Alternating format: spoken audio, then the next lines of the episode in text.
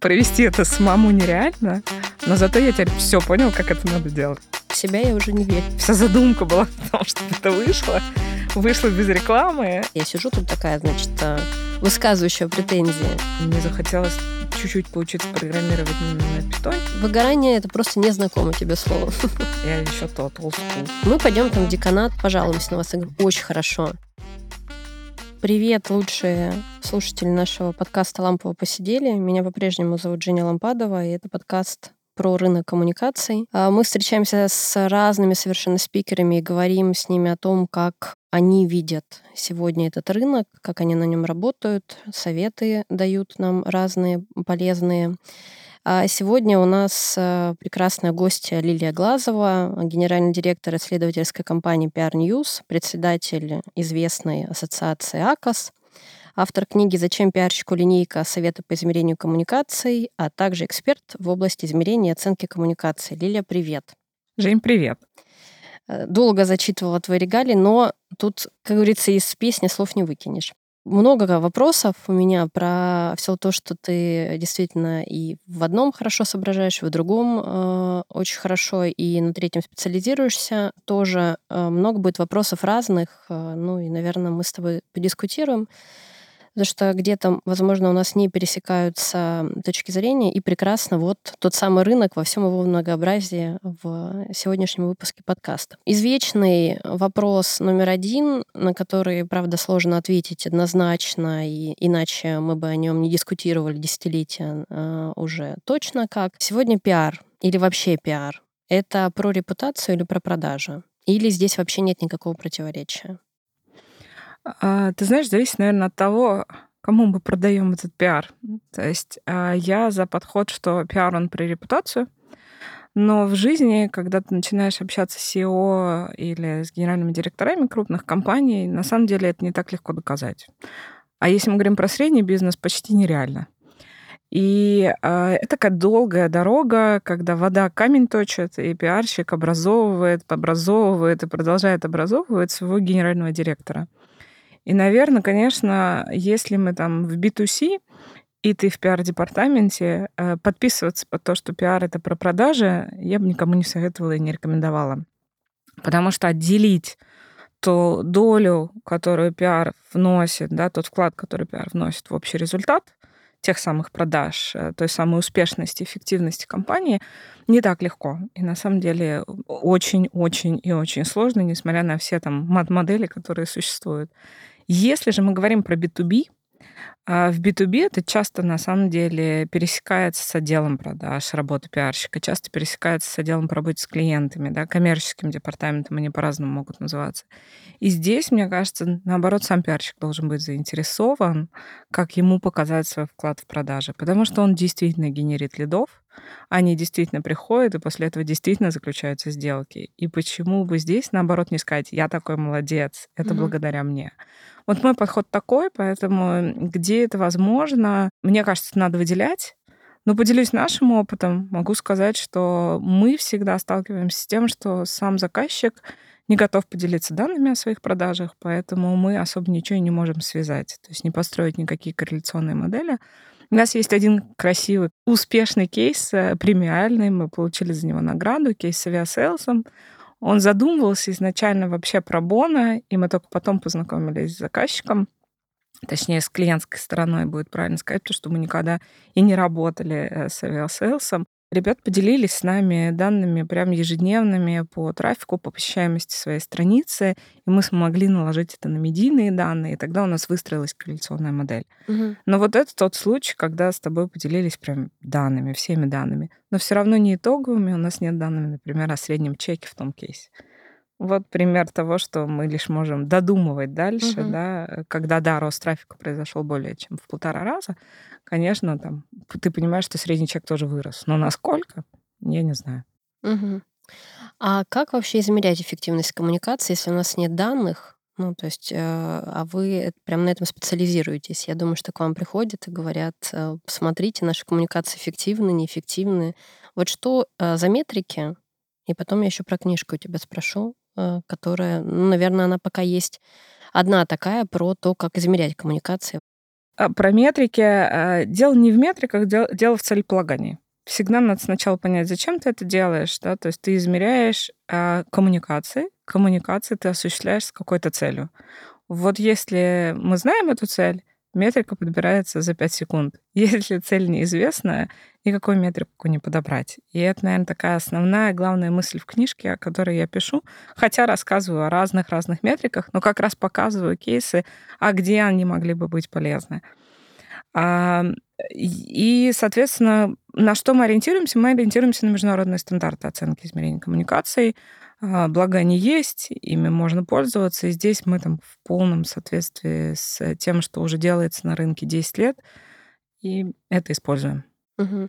Ну, если вот для тех, а, кто э, э, про это еще не читал, если сказать, что это за метрики, вот так коротенько перечислить, какие они сегодня? Ну, международные, которые у нас тоже используются. На самом деле везде у всех одинаковые. Э, очень любят критиковать количественные метрики там, и количество публикаций охвата. А я же как раз противник этой критики. Я считаю, что они очень годятся на первом этапе. Вы, вы стартап, вам надо побольше о себе рассказать в конкретных СМИ. У вас будет метрика количества публикаций все равно. У вас, потому что начальная точка ноль, а следующая точка 100 публикаций. И отлично, если они вышли, и все рады, и все счастливы. действительно так. Если мы говорим про качественные метрики, моя любимая метрика в английском как раз варианте она звучит э, красиво звучит на русском, когда это слушаешь, key message penetration, а по-русски проникновение ключевых сообщений. А вот она про смыслы. Она про то, что мы доносим какие-то конкретные key-месседжи до наших аудиторий, да, в каком проценте нам удалось их донести, как воспринимают нашу компанию. Из э, еще метрик таких тоже хороших это и попадание в эм, медиа Тайр 1, Тайр 2, да, лист А, лист Б, кто как их называет, угу. целевые СМИ а, с целью как раз, например, достижения перепечаток, э, максимально такой эффективной работы пиарщика, когда ты понимаешь, что ты работаешь со своим пулом основных СМИ, и дальше они тебе генерят весь нужный тебе поток.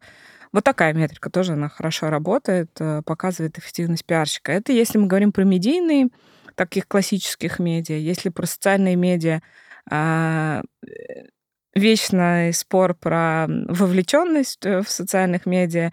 Здесь не буду долго останавливаться. Единственный совет а, если вы ее используете, знайте ее формулу. Если вы не знаете ее формулу, это ноль абсолютно результат, который вам дает эта, эта метрика вовлеченности.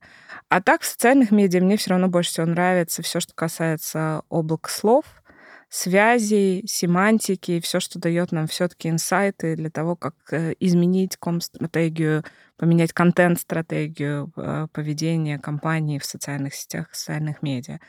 Ну и дальше следующий уровень не медийный, это когда мы достигаем аудитории. Здесь все, что касается оценки репутации, опрос наших аудиторий, угу. массовых, экспертных.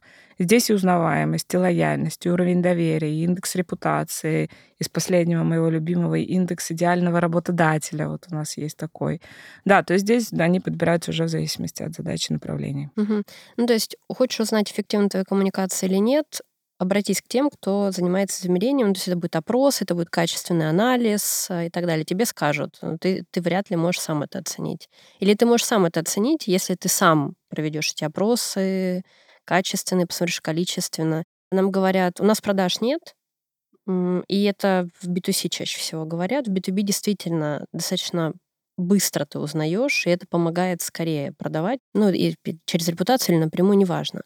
А нам говорят, эм, э, у нас нет продаж, мы не понимаем, почему мы там в тех или иных медиа или в других каналах должны о себе рассказывать таким-то образом и так далее. Как мы это, если нет продаж, можем измерить? Ну, мы там говорим, что вот, смотрите, вы можете поставить фильтр сюда или сюда или сюда и узнать просто как, как минимум, как о вас узнают. И вы поймете, что это работает на эту аудиторию, на эту аудиторию, на эту аудиторию.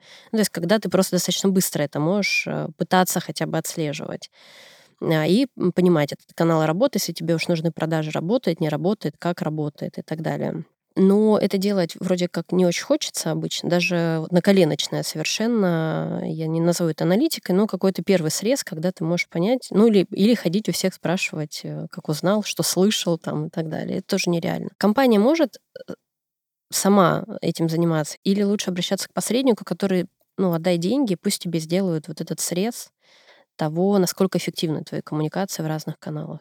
Ты знаешь, ты мне напомнила про обратную связь на наших э, курсах PR News Academy, которые мы запустили в мае 2020 во время локдауна. Долго думали, выпускать исследования по коронавирусу или заняться чем-то другим.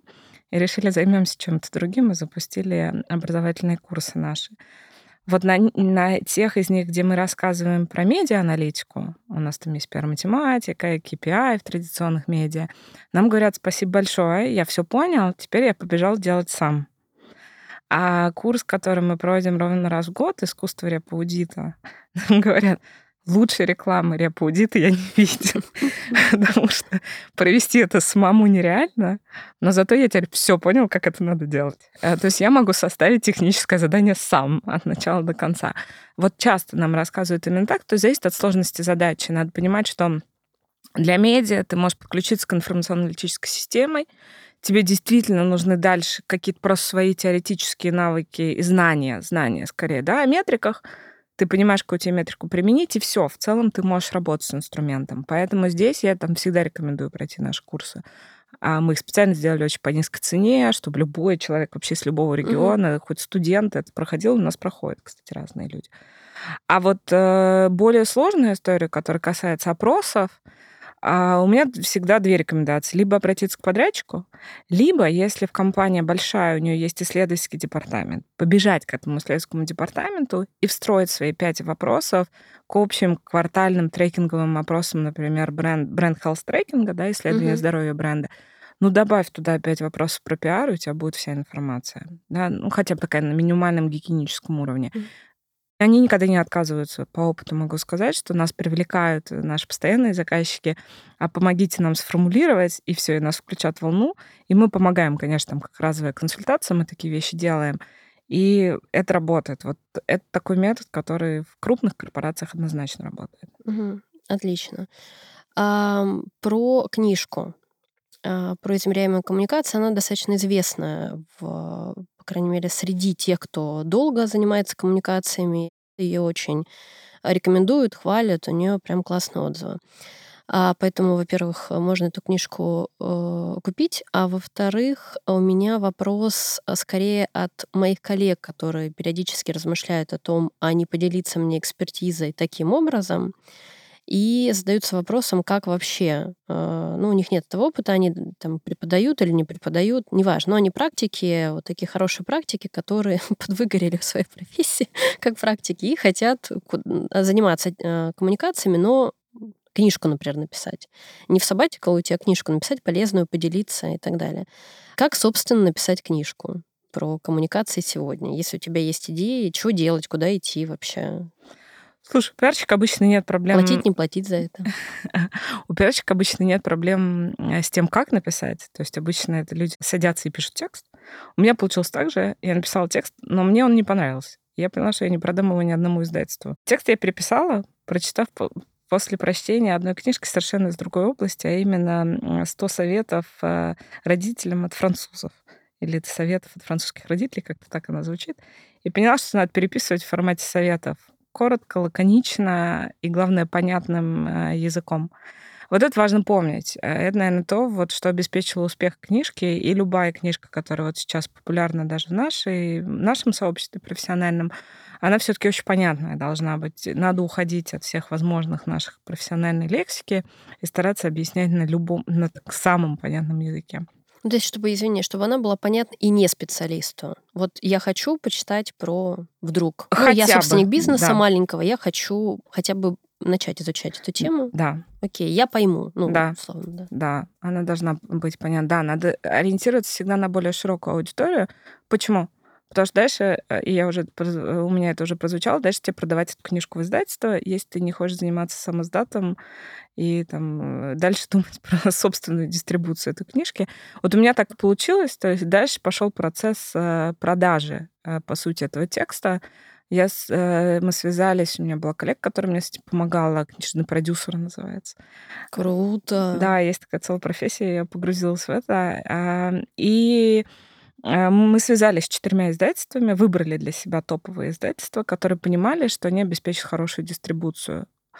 Отвечая на твой вопрос, где можно купить книжку, везде. Угу, ну, то есть вот угу. когда ты заходишь в хорошее издательство, у тебя вопроса, где ее купить, не будет. Она будет везде, на всех полках будет лежать, во всех интернет-магазинах будет. Далее процесс переговоров с издательством и процесс самого выпуска книги занимает, вот у меня занял полтора года. И угу. это долго. И, ну, то есть, когда ты пиарщик и привык к тому, что у тебя там любой проект за 3-4 месяца делается. Когда ты российский пиарщик, а не э, в Арабских Эмиратах работаешь, ты действительно привык да. к быстрому бэку достаточно. Это да, да, есть наша специфика, это правда. Вот, дальше, да, дальше она выпускается. Поэтому вот надо быть, надо понимать, что ты будешь продавать э, свой текст. А сколько ты ее писала? по времени? Писала долго, а, долго, да, больше, больше пяти лет долго, потому что переписывала, угу. потому что вот, да, по сути, три версии у меня было. Первая, которая, как я говорю, прочитали бы только сотрудники нашей компании, и все. И сказали спасибо. Да. А знаков в ней сколько примерно? Ну, понятно, что ты не там, да. Слушай, не вспомню. Авторскими листами же считали, не помню, не помню. Просто это же еще нужно представлять, мне кажется, вот всем да. желающим, кто мне из моих коллег периодически говорит о том, что вот книгу бы написать, а мне кажется, нужно еще вот понимать, сколько... что ты наберешь, какое-то количество тебе... знаков. да.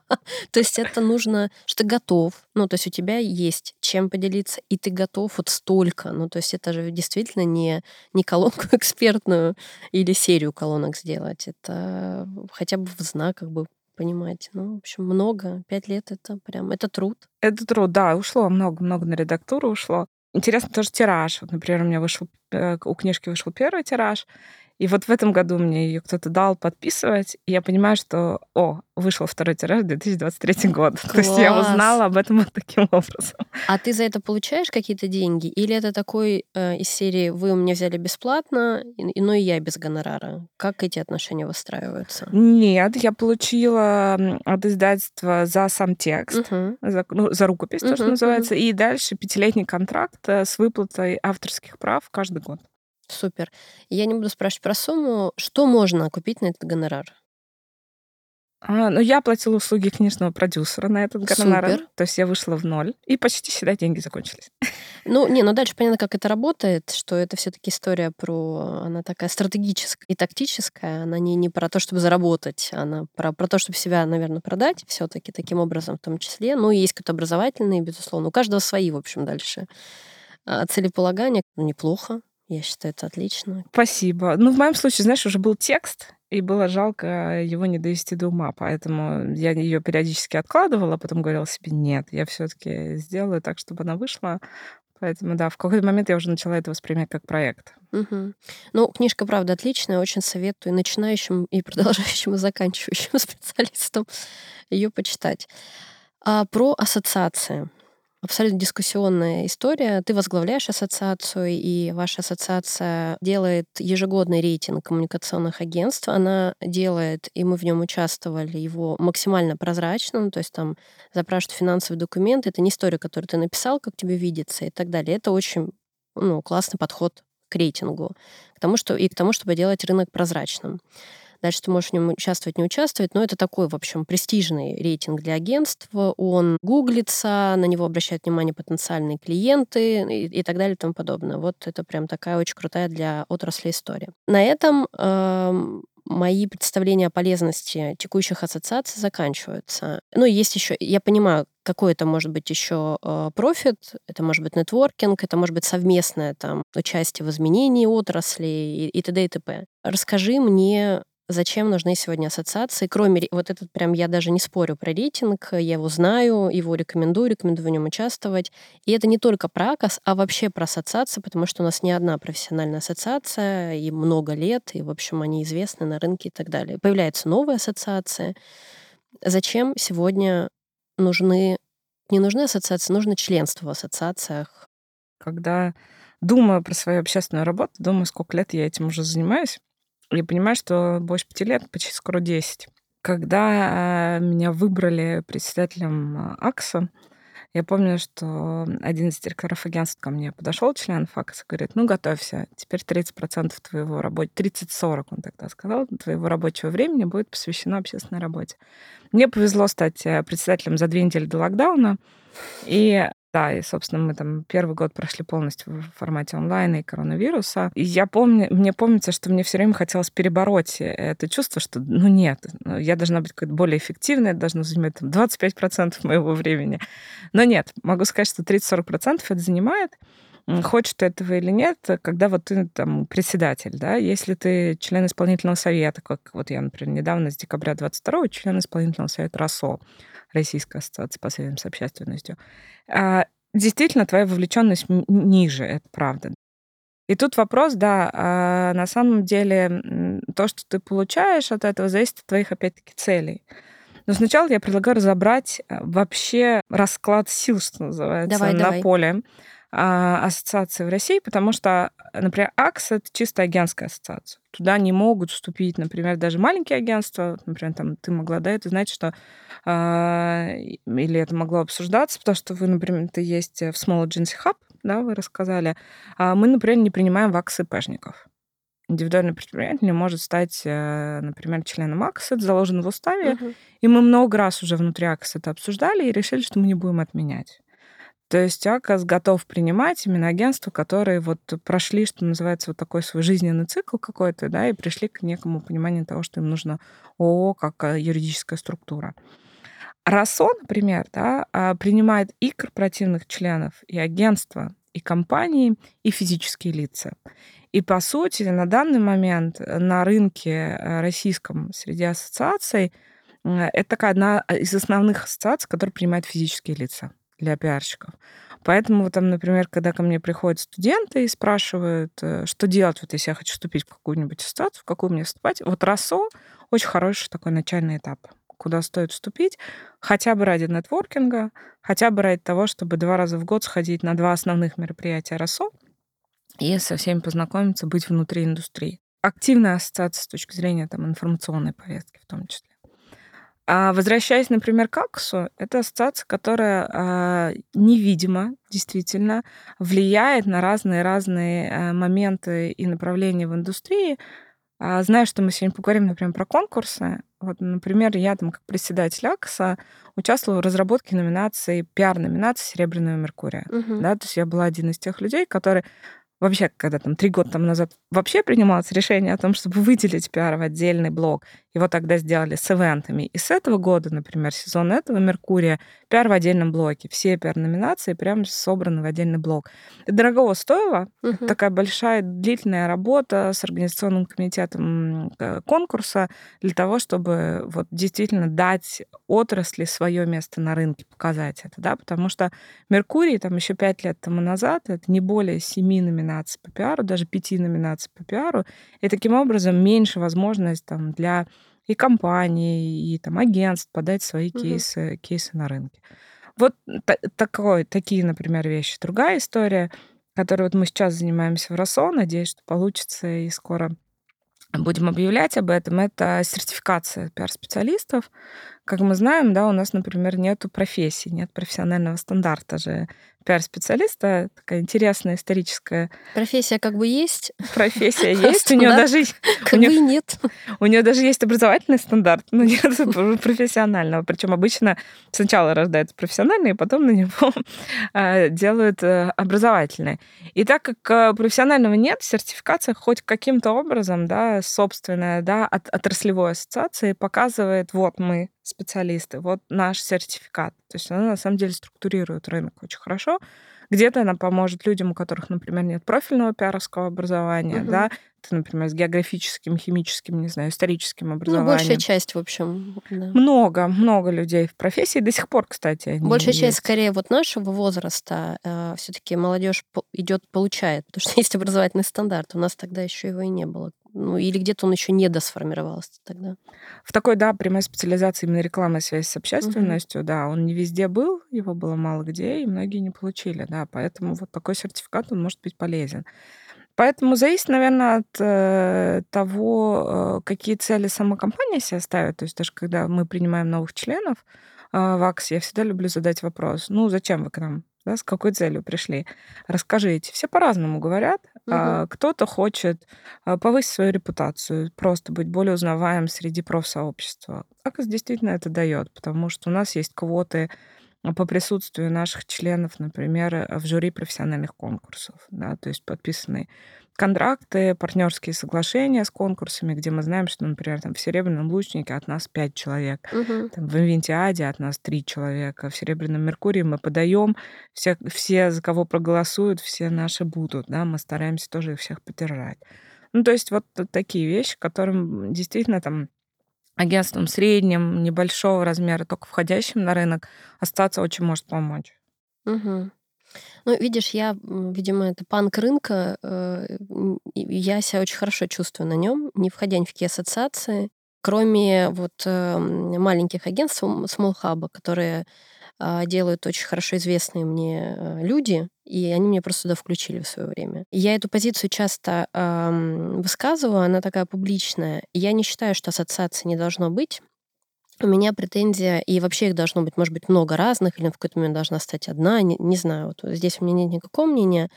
Но мне будто бы не хватает, знаешь, как это пиару не хватает пиара, mm-hmm. может быть, ассоциациям тоже не хватает, даже для меня, а, потому что для меня Росо это такая немножко пыльненькая ассоциация. Я понимаю, почему туда я не пойду, потому что, ну, я вроде как э, и так э, известный персонаж, поэтому мне нет каких-то задач, когда ну, мне нужно... Я это весь нетворкинг, я его знаю, я могу там позвонить и встретиться в случае чего. А молодым ребятам туда вступать, вот моим студентам, они не очень понимают, зачем, для них это такой немножко нафталин. У меня э, периодически бадхертит, это моя претензия и к себе в первую очередь, когда я вижу, как обесценен рынок, тотально обесценен, первый мой запрос к ассоциациям, я думаю, ну я одна ничего не могу сделать. Я бы точно пошла хоть во все ассоциации, заплатила все членские взносы, если бы я верила в то, что это не просто для меня нетворкинг, а возможность повлиять на рынок. Мы сделали очень много коммерческих предложений, и мы это обсуждаем с коллегами. Вот эта вот тотальная э, история тендеров, когда все больше, включая уже стартапы, начинают делать тендеры, не платят ни за твое время, ни за просто веерно раскидывая по агентствам, и агентский рынок очень сильно демотивирован. Хочется, например, а, менять рынок таким образом, чтобы разговаривать с заказчиками, на него влиять там, давайте мы будем делать тендеры платные, ну, платные пусть для агентства и для, или для клиента, тогда, может быть, будет другой подход к агентствам. Давайте мы будем по-другому разговаривать регулярно про ценность интеллектуального труда. Ну, короче, мне хочется изменения каких-то вот этих вот стандартов. Угу. Начну немножко комментировать. А, если мы говорим про молодежь, а, с молодежью есть такой момент, что когда человек молод, он, с одной стороны, хочет вступить в какую-нибудь ассоциацию, а с другой стороны, он вступает и не понимает, зачем он это сделал. Угу. И на самом деле он еще проживет какое-то время, пока не наберется опыта в профессии, пока он не поймет. И здесь мы можем ему помочь какими-то образовательными инструментами. Угу. В той же самой сертификации там мы задумываем сертификацию конкретно для молодых специалистов, да. Образовательный инструмент у нас, например, там, как у АКСа, есть э, совместный курс Высшей школы экономики по стратегическим коммуникациям. Ну, то есть всеми возможными способами uh-huh. да, мы пытаемся вовлечь. Но эта проблема пока не решена. Я, я абсолютно здесь с тобой соглашусь. И я считаю, что сообществу надо продолжать думать, э, как э, не потерять то свое молодое поколение, которое на самом деле мы тоже заинтересованы, чтобы оно было и было вовлечено. Вторая история, которая касается, отстаивает ли а, там АКОС, РОСО и любые другие ассоциации интересы отрасли. И здесь я бы разбила это на две части. Одна история работы с государством. Сто процентов. Это, да, вот. Отдельно.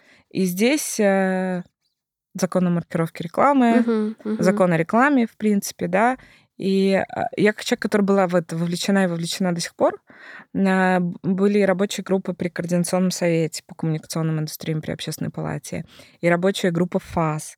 Работа ведется. Угу. Я надеюсь, что будет результат. Э, Просто не публично, условно. Она не публична, угу, ее окей. невозможно публичить. Ну, АБА, Ассоциация блогеров и агентств, делает ее публичной, тем не менее. А, да, зарабатывая таким образом, развивая свою репутацию, но не, не уверена, что достигает тот результат, который 100, нужен 100, с точки зрения GR. Сто процентов, сто процентов. Это не публичная часть, и, видимо, много всего непубличного, что ты просто не знаешь, потому что ты внутри Окей, да, понятно. Вот, а, Мгм. да.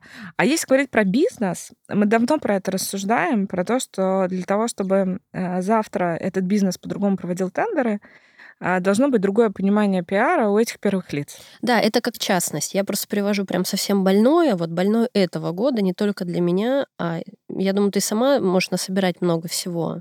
Ну, прям это просто частность. Такого много, Э, да. В АКСе у нас есть меморандум по тендерной политике, и мы пытались э, много лет действительно этим занимались, меняли, а, менять отношения да, бизнеса к проведению тендеров. У нас э, даже проходил круглый стол на Болтике как раз с менеджерами по закупкам, да, то есть мы как раз procurement мгм. э, а, приглашали и с ними разговаривали о том, что пиар это не закупка сувениров, и, возможно, критерии к нему должны быть другие, и вообще другой подход даже с точки зрения соотношения цены и качества. Мгм. Но здесь есть э, общая проблема вообще российской экономики, когда крупный российский бизнес смотрит на проведение тендеров государственных, берет их за кальку и копирует.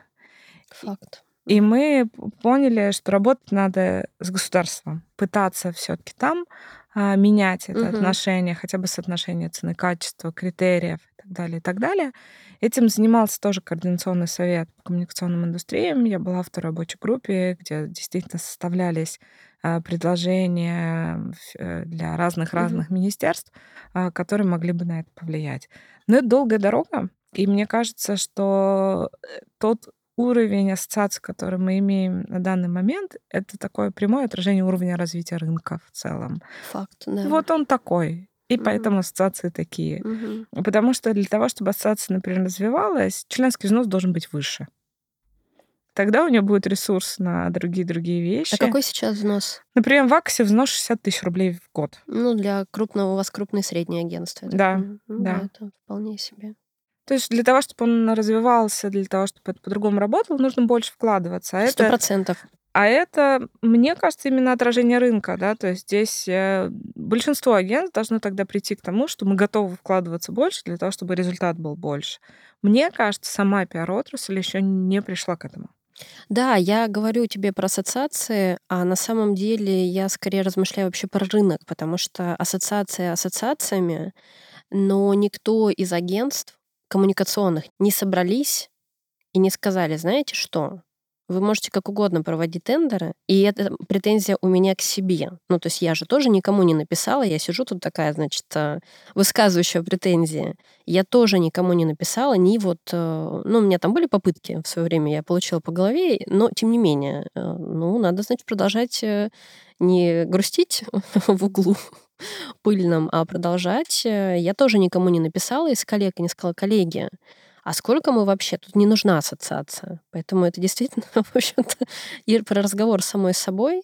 Не написала никому из коллег, э, ни средних, ни мелких, ни крупных. То есть я этого даже не сделала, высказывая претензию. Я понимаю, что я не могу повлиять. Тем не менее, не пошла к другим и не сказала, коллеги, давайте мы перестанем участвовать в веерных тендерах, давайте просто, ну вот, на- наступим себе на горло и на вот эту вот морковку, которая где-то там маячит, и скажем, что мы в бесплатных. Ну, то есть э, э, любое предложение должно быть оплачено. Пусть оно будет по минимуму оплачено, но пусть клиент понимает, что э, перед тем, как сделать тендер хотя бы, нужно выбрать агентство, неверно по ним разослать.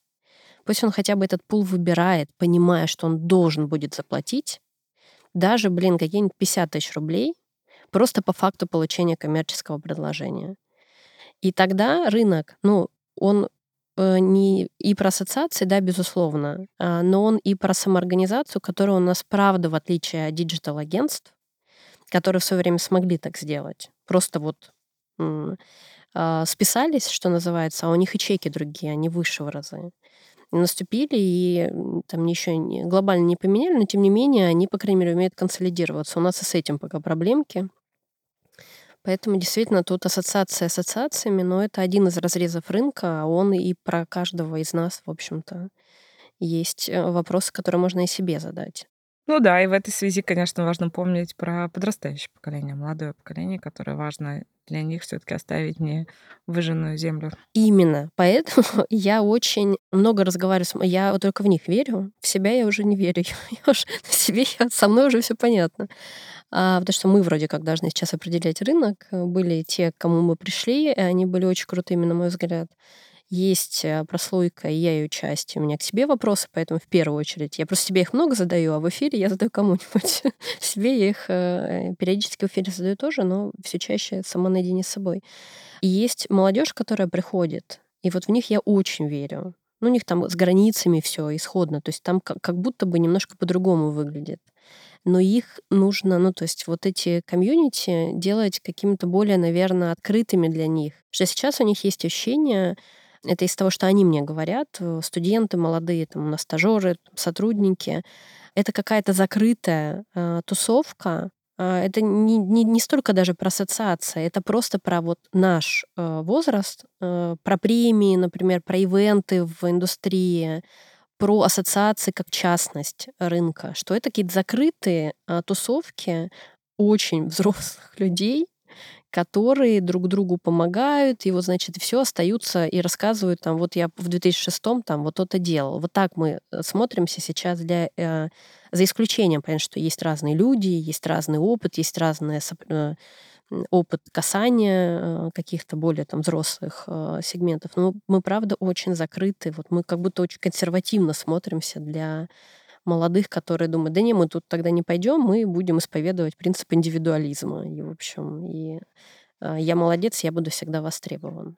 Угу. Да, соглашусь, соглашусь, есть такая проблема. Действительно, тебе кажется, особенно когда не внутри, да, наверное, члены э, ассоциации знают о том, что делается, потому что есть там отчеты, встречи и так далее. Но дальше ты воспринимаешь молодежь, понятно по-своему. Даже я, человек, который не входит там куда-то, а много куда тоже вижу как-то преломленно. То есть там я не вижу процесс, и я не знаю про, про процесс, потому что он действительно часто не публичный, когда речь идет о взаимодействии с государством. А, наверное, результат я считываю как что-то случившееся. Поэтому, ну, может быть, здесь как-то тоже для, таки, для таких панков, как я, а, не стесняться, а хотя бы про результат рассказывать и говорить, что это вот а, мы, мы молодцы. Потому что вы тратите очень много усилий, ну а за рейтинг отдельное спасибо, он правда, правда крутой.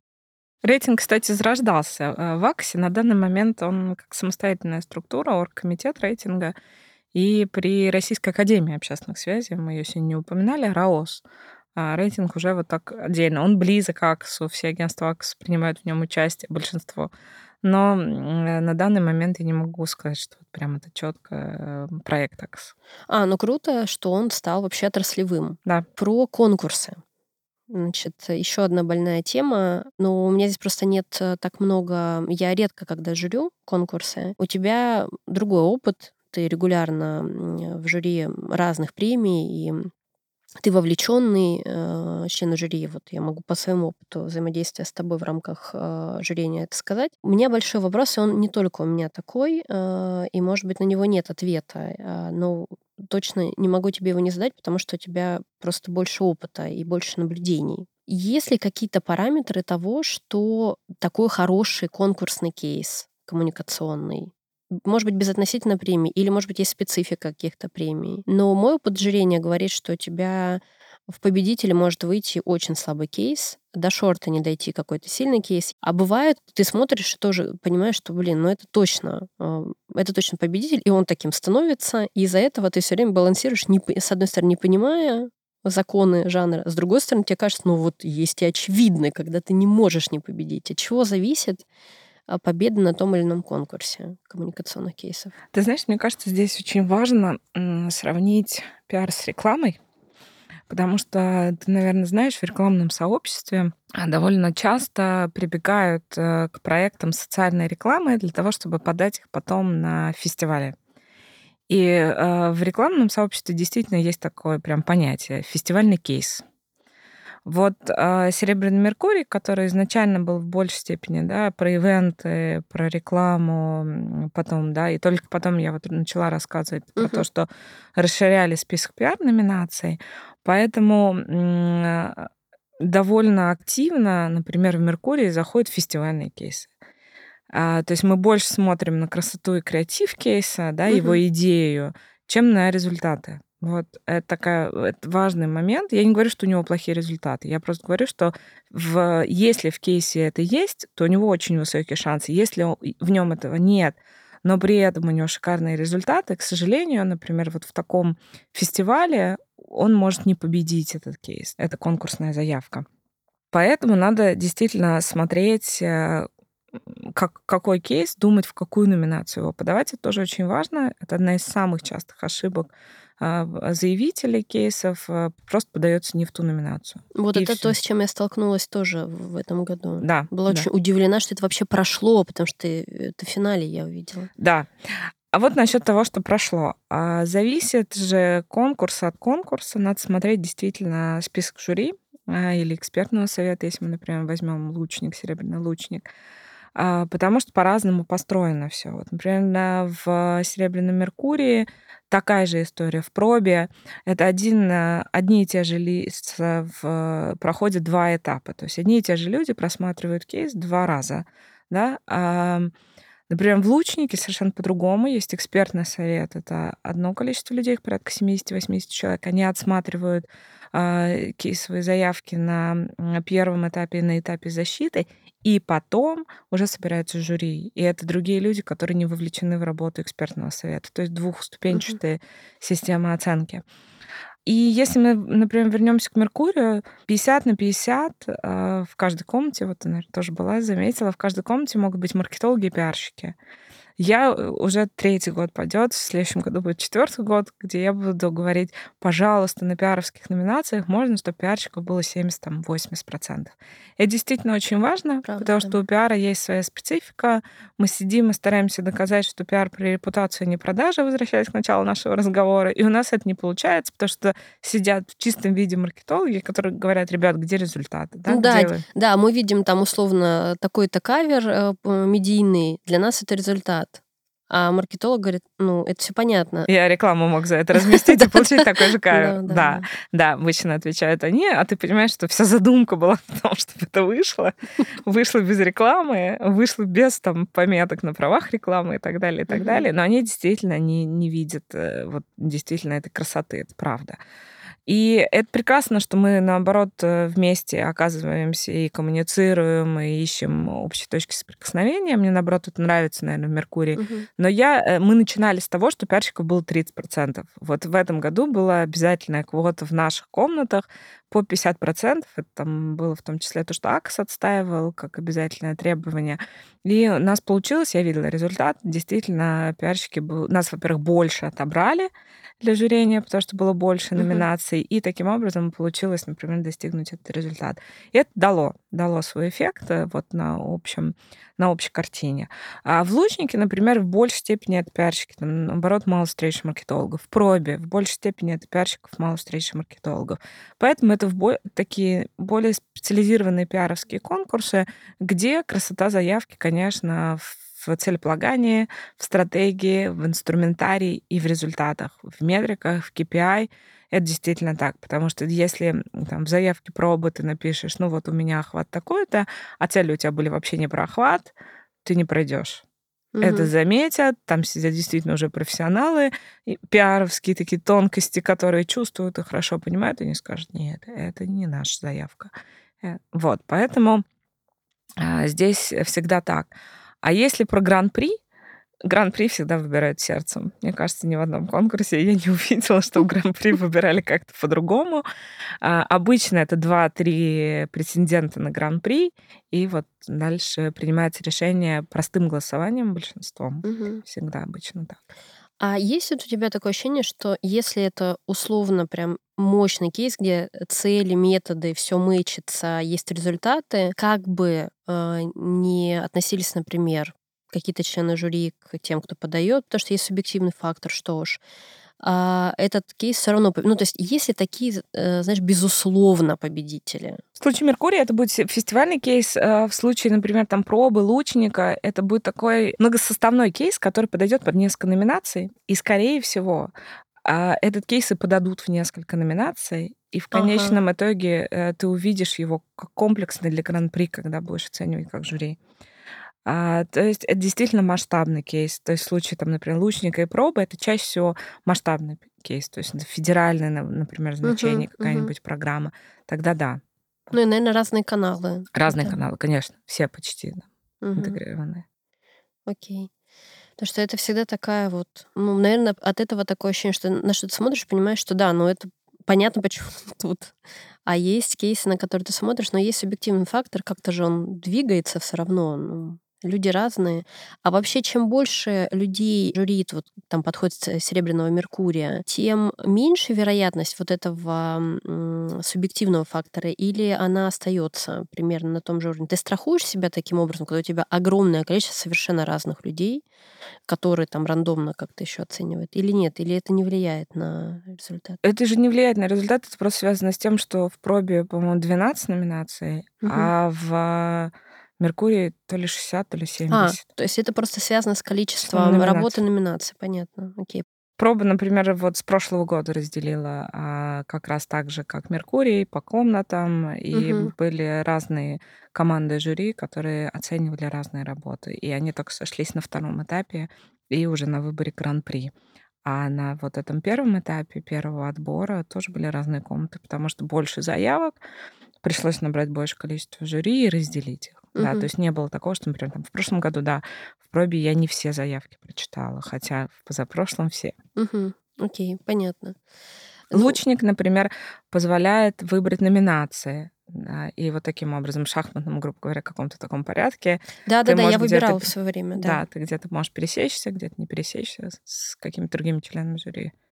У меня был вот такой опыт, когда в моей номинации, э, и я об этом говорила, в «Серебряном лучнике», а, победила компания, которая завалилась на защите а, кейса. Там был какой-то сексистский вообще стендап. М, Я знаю, да, Да, кейс. да. И я просто вот была в, в этой, в этой номинации, потом я прихожу на а, награждение, и выясняется, что а, победителем, ну и понятно, что у меня был единичный опыт, и у меня сформировалось мое представление, я его высказала, потому что это кризисные коммуникации, одна из номинаций, которую я журила, я на них специализируюсь, и, в общем, у меня есть какое-то отношение. Если бы у меня был другой опыт в другой номинации, э, или у меня было больше э, соприкосновений, там, несколько годов, э, я думаю, что мое мнение могло бы быть другим. Но оно есть такое, какое есть. Ну, в этом плане могу сказать и Меркурий, и Лучник смельчаки в плане того, что есть эти открытые защиты. Потому что, да, если мы возьмем, например, пробу, в пробе нет открытых защит. Да, да. Да, в Меркурии эти открытые защиты последние три года онлайн. Это тоже такой интересный опыт, могу сказать, как тот человек, который оказался с другой стороны, когда ты защищаешь кейс. Мгм.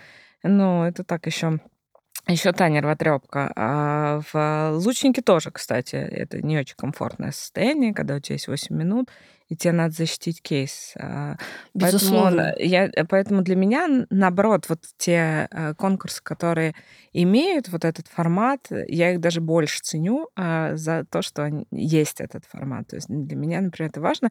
И это возвращает нас к вопросу нетворкинга, Мгм. который легко решается. Приходи на открытые защиты лучника, они всем доступны, и ты можешь все послушать все два дня, да. Про тебя хочется мне еще спросить. Э, Ты много лет в профессии, и действительно много чем занимаешься в этой профессии, занималась. А, Как не выгореть?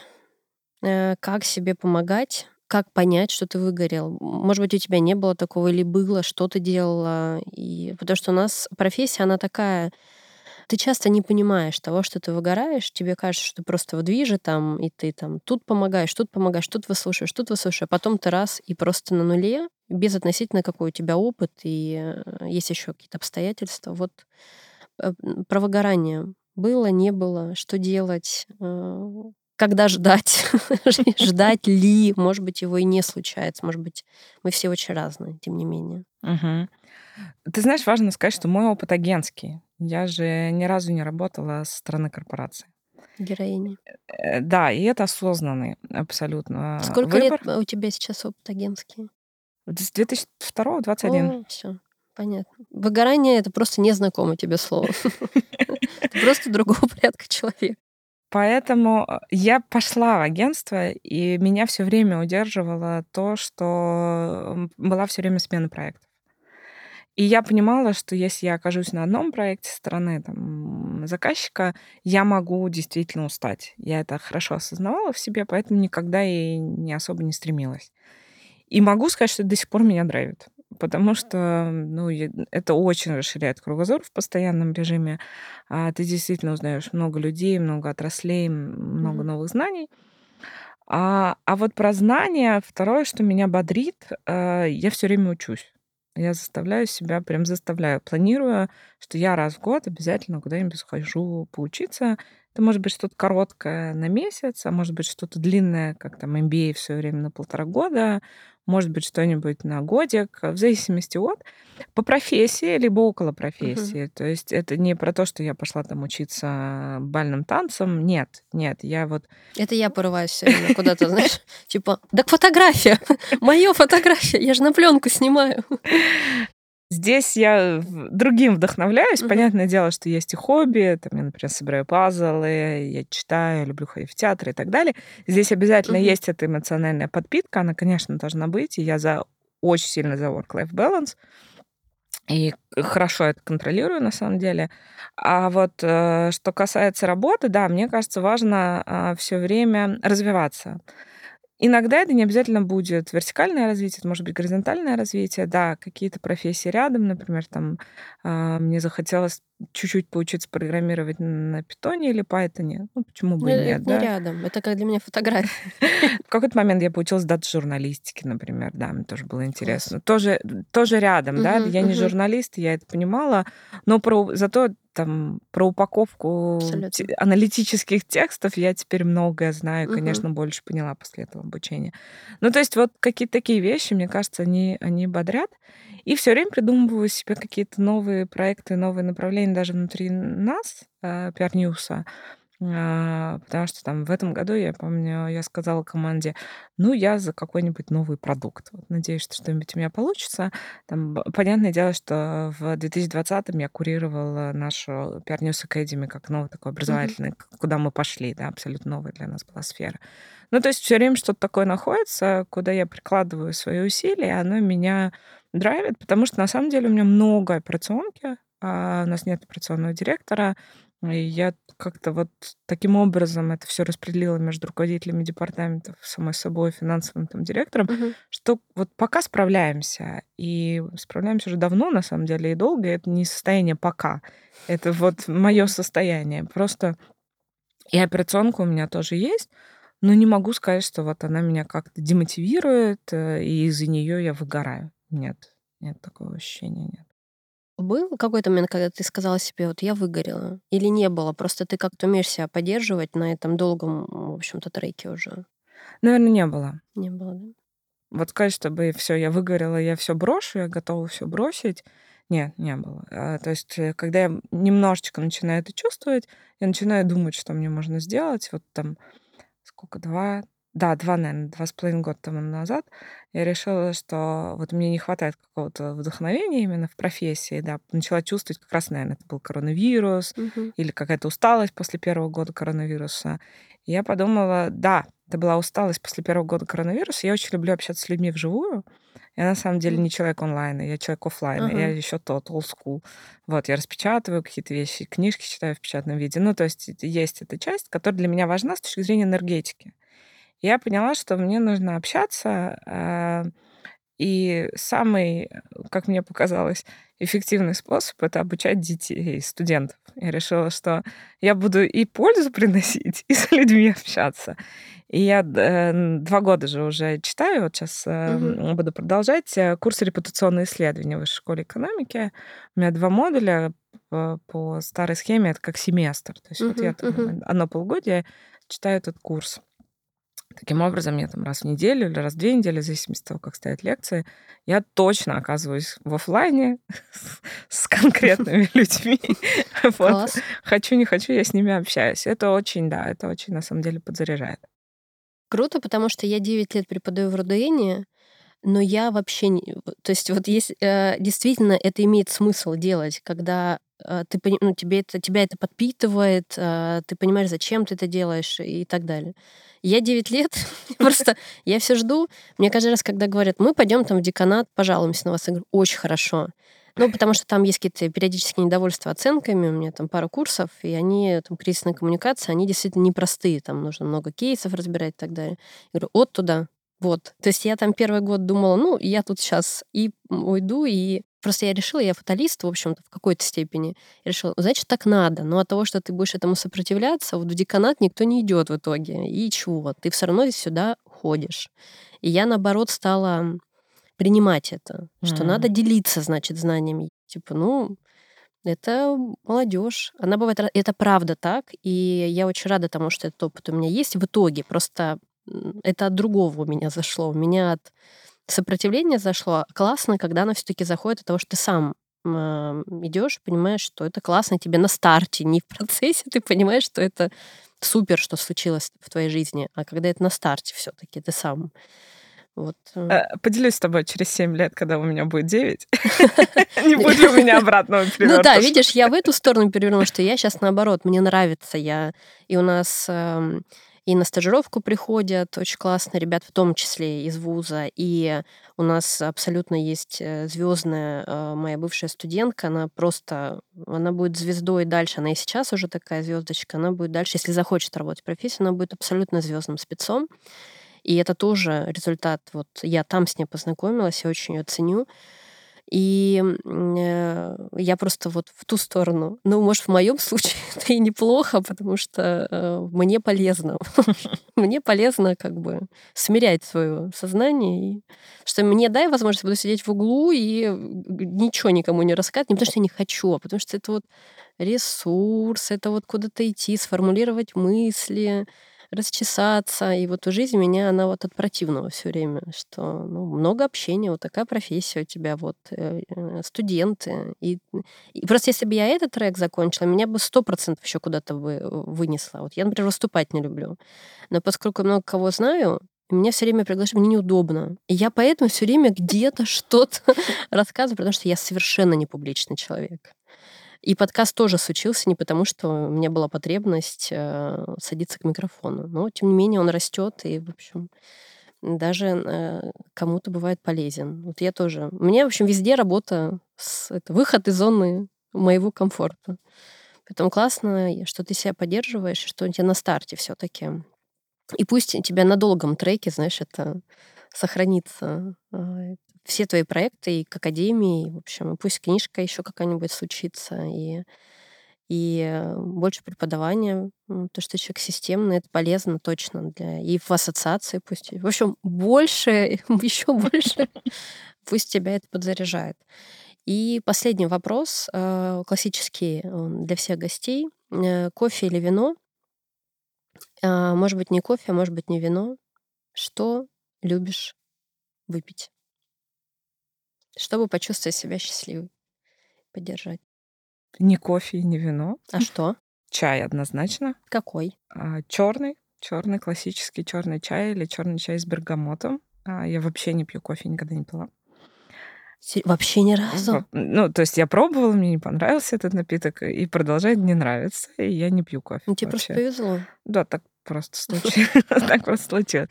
Если говорить про вино, э, мне кажется, это лучше не произносить вслух, потому что я пью красное полусладкое, а это для, для любителей вина. это просто... Больно. Это да, больно. больно. Больно и ненормально. Поэтому, да, поэтому, наверное, а, не вино, если алкогольное, то это какой-нибудь всегда алкогольный коктейль. То есть я люблю, когда это миксуют. Он какой-нибудь сладкий, полусладкий, и мне хорошо. А лучше черный чай? Ну, лучше, если мы говорим про ЗОЖ, да, конечно, лучше черный чай. Ну, то есть это... Ну да, я каждый день пью черный чай. Вот да. я с молочком люблю черный чай. Я... Ну, у меня тоже есть свои, видишь, э, э, неприемлемые э, расхождения с большинством. Спасибо тебе большое. Отличных тебе проектов и еще больше энергии от того, что ты делаешь. Даже если ее и так достаточно. Она лишней не бывает никогда. Спасибо большое, спасибо большое за приглашение. А, неожиданно, могу сказать, я не, не, ждала, и это было особенно приятно. А, я точно желаю успеха вашему подкасту. Мне кажется, я верю в индустрию подкастов в России, верю, что они будут только расти. А, и не только на аудиторию аудиалов, но и на всех-всех-всех других. Так что желаю, чтобы вы росли не только с ростом, но и сами. И удачи в агентству, участвуйте в конкурсах. Желаю вам победы, только побед. пусть, пусть они э, случаются. И обязательно предлагаю обмениваться впечатлениями от образовательного трека и твоего, и моего. Они явно разные, и это прикольно. Спасибо, спасибо. Спасибо.